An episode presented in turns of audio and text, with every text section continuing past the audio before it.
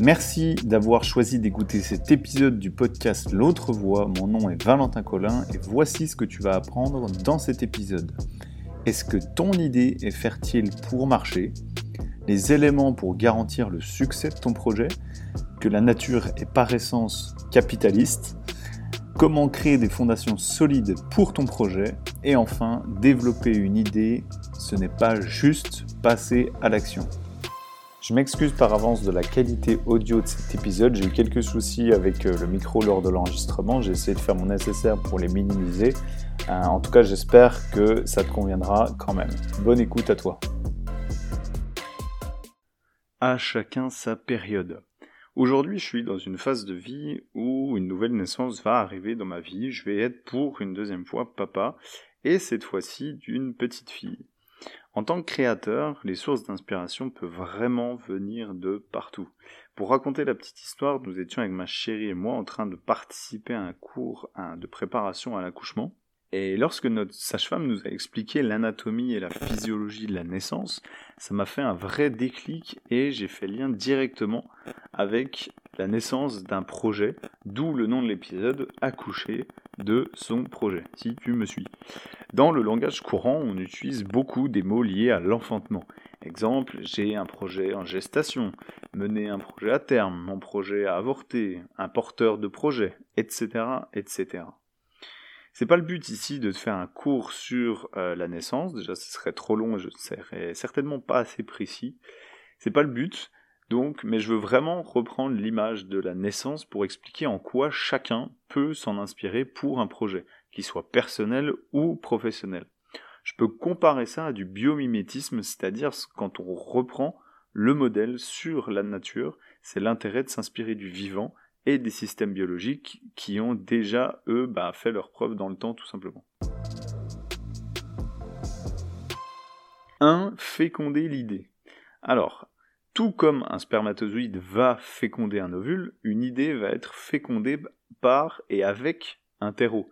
Ce qui est intéressant ici, c'est qu'il faut voir si un hôte, donc toi ou moi, nous sommes fertiles pour recevoir cette idée et voir le potentiel aussi de l'idée. Exemple, une idée, un concept, euh, par exemple, super, mais si la personne ne voit pas et n'exploite pas le potentiel de l'idée, bah, concrètement, il n'y a rien qui se passe. Au contraire, si une idée de base est pas exploitable, bah, le porteur de projet peut faire tout ce qu'il veut, le résultat bah, sera pas là non plus. La fertilité, concrètement, ça va dans les deux sens. J'en profite pour parler de l'échec, parce que pour un couple qui a la volonté d'avoir un enfant, bah, il peut des fois faire plusieurs essais, même des fois se faire aider pour ça. Donc, et ça, tout le monde trouve ça euh, normal, classique, etc. Mais quand on parle d'un échec professionnel, genre, c'est pas pareil. Alors on se décourage, on arrête, sauf que, bah, comme on le voit là, en train de le voir et je vais continuer dessus, c'est la même dynamique. Donc ça demande à la personne de l'ouverture pour accueillir là où les idées, en tout cas je te le souhaite, et de la laisser éclore en elle, tout simplement. Euh, je veux finir ce premier point en disant que à la base, il y a un désir, tu as un désir, tu as une intention d'avoir un projet. Par contre, sans le terrain propice, tout peut s'arrêter là et j'y viens maintenant. Deuxième étape, l'épuration. Dans les premiers temps, dans le corps, c'est un travail d'épuration. Les mamans, elles peuvent avoir des nausées, des vomissements, des transformations physiques, bref, le corps, il sait que va falloir accueillir ce projet. Cet enfant, dans son entièreté, alors autant mettre toutes les chances de son côté. Pour réussir à bien ce projet, c'est de se poser les bonnes questions. Qu'est-ce que je dois arrêter pour faire de la place à ce projet? Quelles sont peut-être mes habitudes ou routines que je dois stopper ou changer? Je sais pas si ça te parle, mais la première chose que je me dis quand je veux concrétiser un projet, c'est ah oui, je vais faire ça et puis ça et quand je suis arrivé à tel point, du coup, je rajouterai ça. Bref, j'ajoute un maximum pour me rendre compte qu'au final, j'ai même pas fait le minimum. Bref, juste retenir une chose ici, méga importante, c'est la nature ne laisse pas pardon, la nature ne laisse que ce qui a une utilité pour sa survie. Cherche les projets à arrêter, reporter ou modifier pour laisser de la place à celui qui vient. Troisième étape, création de l'usine. J'ai appris une chose, c'est que avant de vouloir passer à l'action et matérialiser un projet, dans le cas de la naissance, entre guillemets façonner le bébé, la première chose qui est faite par le corps, c'est de fabriquer le placenta, l'usine, moi je vais l'appeler l'usine, qui permet le bon développement du bébé. Cette usine-là, elle sert d'intermédiaire finalement entre la maman et le bébé, et elle est directement reliée à la porteuse du projet. Le placenta, il sert à trois choses. On va déjà faire pour le côté naissance, puis après pour le côté projet. Il sert numéro un à nourrir, ensuite à filtrer parce que le bébé ne peut pas tout recevoir, et puis trier les déchets parce que bah, le bébé va forcément renvoyer des déchets, des choses qui ne lui sont plus utiles. Les échanges entre les bébés, eux, bah, ils se font entre, par le cordon ombilical entre le placenta et le bébé. Maintenant, pour ton projet, c'est quoi toi, ton usine, ton système que tu peux mettre en place? Première chose, ça peut être bah, de nourrir ton projet, ce que j'appelle l'input, les ressources qui me servent à la production, que ce soit d'un contenu euh, matériel ou euh, intellectuel. Donc ça peut être euh, tu peux le nourrir de manière matérielle, comme de la matière première pour fabriquer des objets physiques, comme ça peut aussi être des ressources immatérielles, internes, comme le temps, les pensées, l'énergie, l'argent, ou externes, par des lectures, des formations, des podcasts, ou même ton réseau personnel. Numéro 2, filtrer, c'est définir les idées qu'on implémente, les actions que l'on va faire, qui vont, selon toi, apporter de la valeur ajoutée. C'est avoir une phase pour être clair sur ce que je garde en termes d'action et ce que j'enlève, parce qu'on va être clair entre nous, entre toutes tes idées et celles que tu vas vraiment faire, euh, il y a une différence, hein, tu vas pas pouvoir tout faire. Numéro 3, trier les déchets. Et oui, là, ça serait plutôt du coup de lire les actions, les, pardon, les feedbacks à ton action. C'est-à-dire qu'une fois que tu as mis en place tes actions, eh ben, tu as, constaté ce, que, ce qui a marché et ce qui n'a pas marché comme prévu, à la base, afin de pouvoir derrière ajuster les choses. Quatrième chose, où je vais prendre un peu plus de temps car il est hyper important, c'est les échanges entre toi et le projet. Parce qu'il faut bien comprendre une chose. Je ne suis pas mon projet. Tout comme la maman n'est pas son bébé. Ce sont deux êtres différents. Mon projet me nourrit autant que je le nourris. La personne, pour faire simple, la personne que ça doit nourrir en premier un projet, c'est son créateur. J'insiste sur ce point parce que j'ai déjà pu faire l'erreur, et je le vois au quotidien chez euh, les porteurs de projets en salariat et en entrepreneuriat, si une chose se passe mal, alors je remets tout en question, c'est de ma faute, blablabla. Oh la coco. C'est à ce moment-là qu'il faut respirer, se détendre.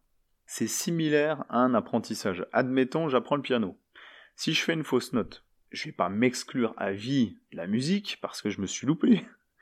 C'est juste que je n'ai pas encore l'entraînement nécessaire pour bah, réaliser le morceau euh, correctement. Donc je donne, je reçois de l'information, j'ajuste et je recommence. Quatrième étape, l'environnement.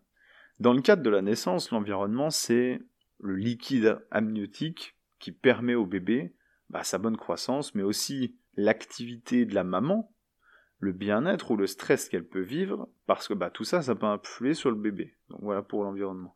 Pour un projet, L'environnement, c'est tout aussi important. Mais là, je parle des conditions dans lesquelles le porteur de projet, l'hôte, donc toi, tu es pour réaliser ton projet. C'est quoi les différents éléments que tu peux mettre en place pour que ton projet bah, il se déroule au mieux? Je parle pas de conditions irréalistes. Genre, ah bah oui, mais tant que j'ai pas X milliers d'euros sur mon compte, je peux pas me lancer. Ouais, d'accord, mais sinon, de manière optimale, avec tes moyens, tes ressources actuelles, qu'est-ce que tu peux faire et mettre en place? En premier, l'état d'esprit dans lequel tu trouves, ça va influer sur ta capacité à continuer ou à arrêter le projet. C'est-à-dire que bah, quel type de personnes t'entourent? Est-ce que c'est des personnes qui t'entourent ou est-ce que c'est des personnes qui trouvent toujours à redire un truc euh, qui va pas? Est-ce que tu as un réseau de personnes qui ont les mêmes ambitions, les mêmes aspirations que toi? Ça peut être virtuel aussi dans, un premier temps, ou via des livres, ou via d'autres euh, contenus.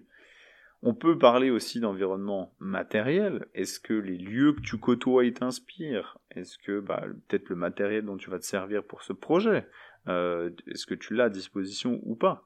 Puisqu'il est de bonne qualité ou non? Qu'est-ce que tu peux faire concrètement pour bah, te sentir mieux dans cet environnement-là? Parce que comme tu le vois, c'est essentiel au bébé comme pour ton projet. Cinquième étape, l'accouchement. Naturellement, on ne choisit pas lorsqu'un accouchement va se produire. C'est le corps de lui-même qui sait et donc choisit de faire sortir le bébé. Pour un accouchement, de la manière la plus physiologique, c'est-à-dire sans intervention euh, médicale et en respectant, on va dire, la physiologie du corps, le but, c'est de réunir les conditions nécessaires pour que le corps, grâce à la sécrétion de cytocine, l'hormone du bien-être, soit en capacité d'expulser le bébé par les contractions. Le rôle de la maman et des personnes présentes à ce moment, c'est de favoriser ce contexte de bien-être le plus possible et d'accompagner finalement la, douleur ou en tout cas les contractions moment. Par contre, si l'environnement est stressant, le corps sécrète bah, ce qu'on appelle de l'adrénaline, une hormone stressante qui stoppe les contractions et bloque le processus naturel. Et ce stress, bah, il peut être communiqué aussi par les personnes qui entourent la maman à ce moment. D'où l'importance de bien choisir son environnement aussi. Dis-toi qu'il y aura toujours deux phases qui vont s'alterner, la phase de contraction et la phase d'expansion, la phase de travail et la phase de repos. Maintenant, je fais le parallèle avec un parteur de projet. Et pour illustrer très simplement cette phrase, une petite citation, j'ouvre les guillemets. Longtemps, j'ai vécu la vie que je pensais devoir vivre, jusqu'à ce que je comprenne qu'il suffit d'écouter la vie qui veut s'exprimer à travers moi. Fermez les guillemets. Parker Palmer. On est vraiment ici sur une écoute de soi.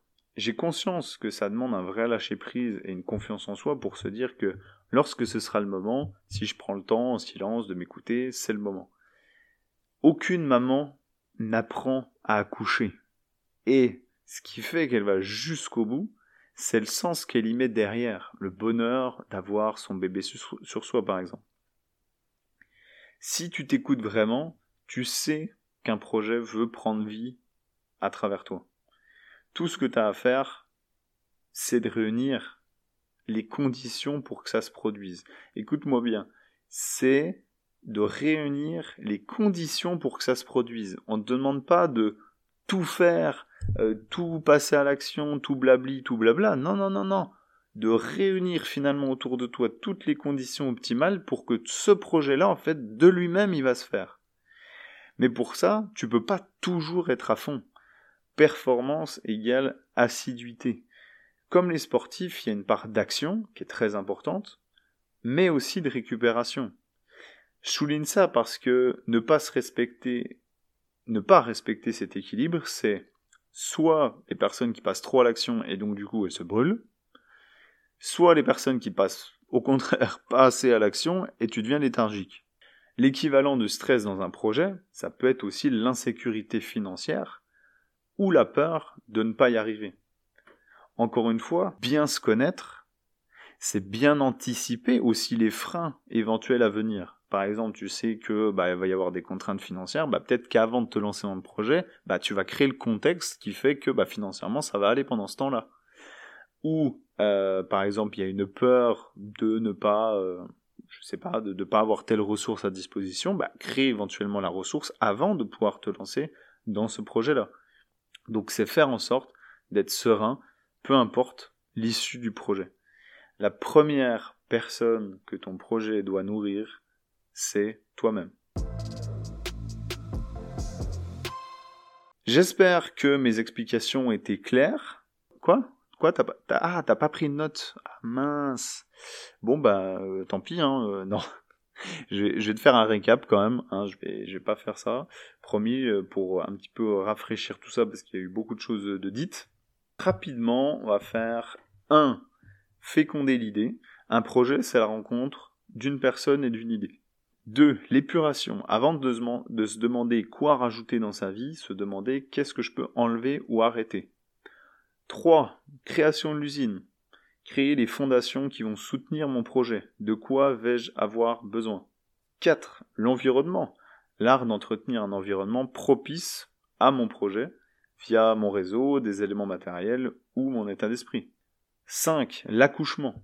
Faire émerger à son rythme son projet en sachant que ce, ne sera pas toujours agréable, mais que cela a du sens En conclusion, tout est un processus de gestation. Alors pour un enfant, on sait que ça dure plus ou moins 9 mois, mais pour un projet, quand est-ce que tu sais que tu as terminé? Eh oui, il est là tout l'intérêt de se fixer des objectifs concrets sur des petites périodes de temps pour se donner un cap, une période de temps, comme je dis, et là, il y a concrètement, il n'y a pas de bonne réponse.